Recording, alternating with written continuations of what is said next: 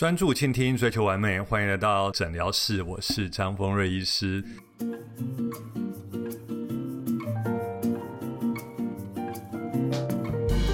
今天要跟大家聊聊的是嘴巴老化。那大家会想说，嘴巴周围会老化吗？大家不要小看嘴巴哦。其实嘴巴是脸部仅次于眼睛，它活动最多的器官。大家想想，眼睛一天眨眼可能要好几万次，但嘴巴平常用到嘴巴比我们想象中更多。我们需要用嘴巴来沟通，要用嘴巴来吃饭。所以人与人之间最先注意到就是嘴巴的表情跟脸部的表情。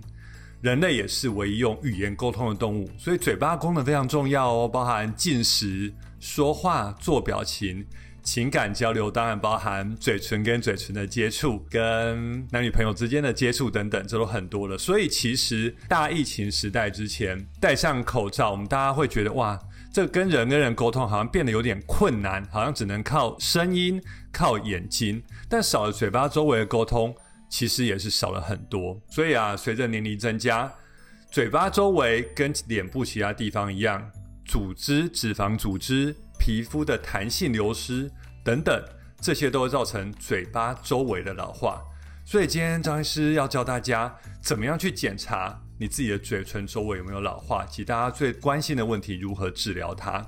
所以说到嘴巴老化，其实张医师自己也很 worry。我觉得在疫情时代，大家戴着口罩，嗯，都没有事。可是大家在吃饭的时候，在跟最亲密的家人相处的时候，在跟自己男女朋友相处的时候，或是在一些场合，我们还是要拿掉口罩。所以我觉得嘴唇周围是一个很重要的。所以说，我们如何来检查嘴周老化呢？我们有三招可以检查。大家可以拿出年轻时的照片。或是跟镜子前的自己做一个比对，可以说年轻的照片跟现在的自己。那有三个我们要来检查的点哦。第一个是嘴巴周围产生纹路，那会有什么状况呢？像是嘴角纹、嘴周纹，那就是嘴巴跟人中之间，人中的地方有一些细纹，在你嘟嘴的时候会比较明显。嘴巴周围，特别是外侧下方会有点小小的细纹，这是第一个，嘴巴周围产生纹路。第二个是上唇变薄了，往内压了，这是为什么呢？因为嘴巴周围包含人中的皮肤，人中是在我们嘴唇、上唇跟鼻子的交界处这一块的皮肤。随着时间，随着使用它，人中会慢慢变长，变长之后，视觉上又显老。然后它变长了之后，它会连带的影响你的上唇。会让你上唇慢慢下压，所以嘴周老化第二个检查点是人中是否有变长，上唇是否有下压，造成你在说话的时候，在微笑的时候会露不出上排的牙齿。最近很多人来跟张医师求诊人中，就是说，嗯，张医师，我以前都觉得笑的时候会露出上排牙齿，或露出一点点的牙龈，或者露出八颗牙齿，我们叫做背齿。但后来发现他讲话，尤其现在我们在做视讯的开会，在发现镜头前的自己奇怪，怎么只露出下排的牙齿？讲到这边，张医师赶快拿出镜子看一下，微笑的时候是否有露出上排牙齿，或露出一点点牙龈，或是我们在讲话的时候，哎，我们讲话之后只露出下排牙齿，这时候就是人中带着上唇老化，让你的微笑或讲话不像以前这么有魅力。第三是嘴角的下垂。我们嘴角平常应该是平平的，一直跟我们嘴唇是平平的交角，或是微微的翘起。但随着嘴周的老化，嘴角会慢慢的往下垂。我们会啊会觉得，哎，这个人不做表情的时候，怎么有点凶凶的？那嘴角下垂连带会产生我们的木偶纹。大家知道木偶纹在哪边吗？就是呃嘴角下方外下侧，那延伸到下巴骨这一条叫木偶纹。大家想象小木偶，小木偶。它嘴巴在动的时候，下巴两侧那两条线就是所谓的木偶纹。所以这三点，我们再回馈一下嘴周老化三大点：第一是嘴巴周围产生纹路细纹；第二个是上唇变薄，人中变长，上唇内缩；第三个是嘴角下垂，伴随木偶纹的产生。那你会说，哇，这三个张医师，我们该怎么去处理它？第一个，我们讨论的嘴巴纹路，像是嘴周纹啊、嘴角纹。嘴巴四周的皱纹是自然老化的象征，尤其是胶原蛋白流失、女生或男生从三十岁或三十的 early，我们叫 early 三十岁就开始逐渐出现。想象一下，年轻时候肌肤是一本厚厚的书，随着岁月流失，厚厚的书会慢慢变成薄薄的一张纸，而薄薄一张纸像玻璃纸或是一张我们的书页等等，它就产生皱纹，这时候产生嘴角、嘴周的皱纹。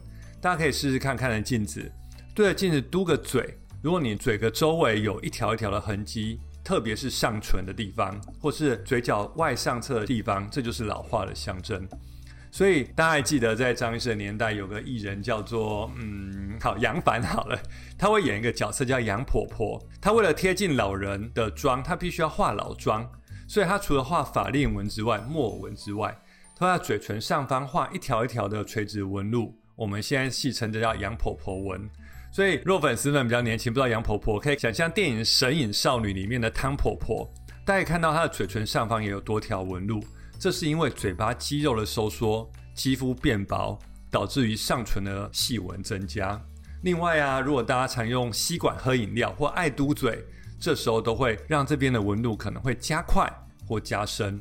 所以判断嘴唇的话，第一个是嘴巴周围有没有纹路产生。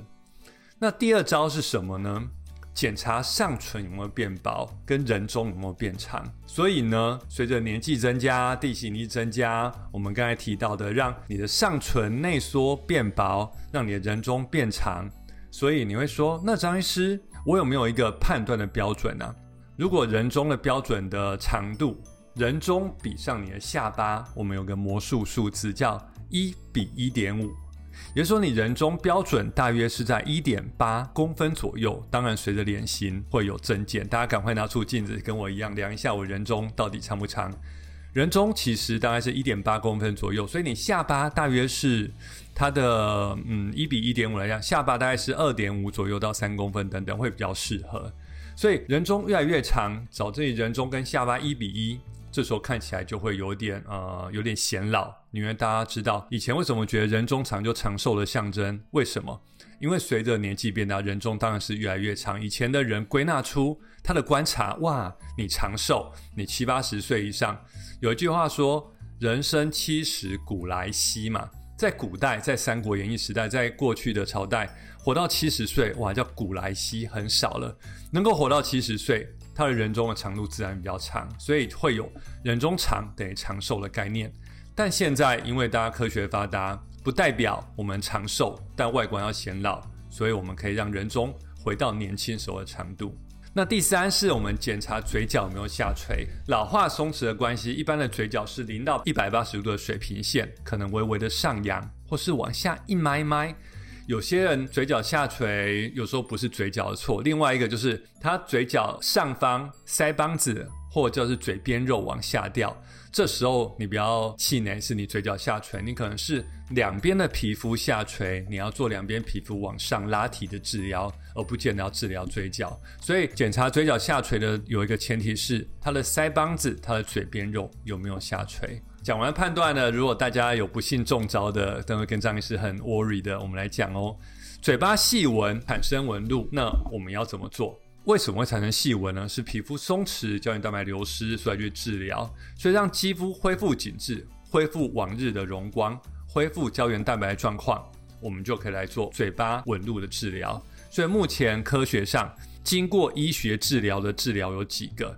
它通过美国卫福部、台湾卫福部的认可，第一个是电波跟音波的治疗，这两个治疗非手术，没有侵入性，透过仪器让你的胶原蛋白、肌肤的胶原蛋白层跟肌肤层刺激它的胶原蛋白生长，让你的肌肤从薄薄一张纸，希望回到年轻时代好几张纸的厚度，肌肤只要回到年轻的弹性。增厚、胶原蛋白增长等等，这第一个电波跟音波，俗称的电波拉皮啊，音波拉皮就是这一个。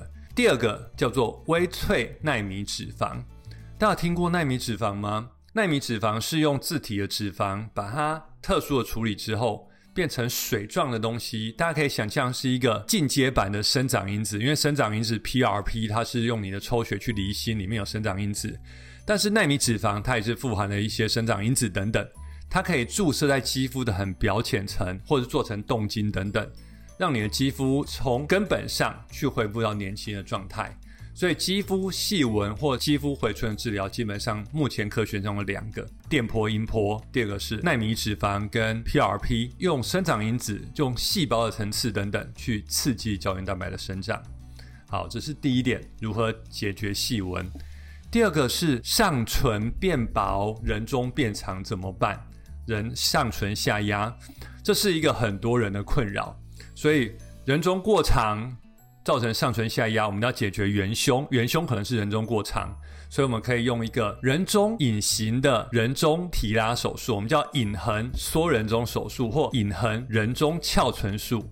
它借有一个微创的手术，把过长的人中缩短。手术的伤口会在很不明显的交界阴影处。它的伤口在哪里？它的伤口会在鼻子下方跟人中的交界处。这边利用天然的凹陷跟阴影，把伤口藏在这个地方，借由这个小小的二到三公分伤口，把人中往上提，就像是把过长的橡皮筋缩短一点点。基本上，这伤口的痕迹三到六个月之后会慢慢消失。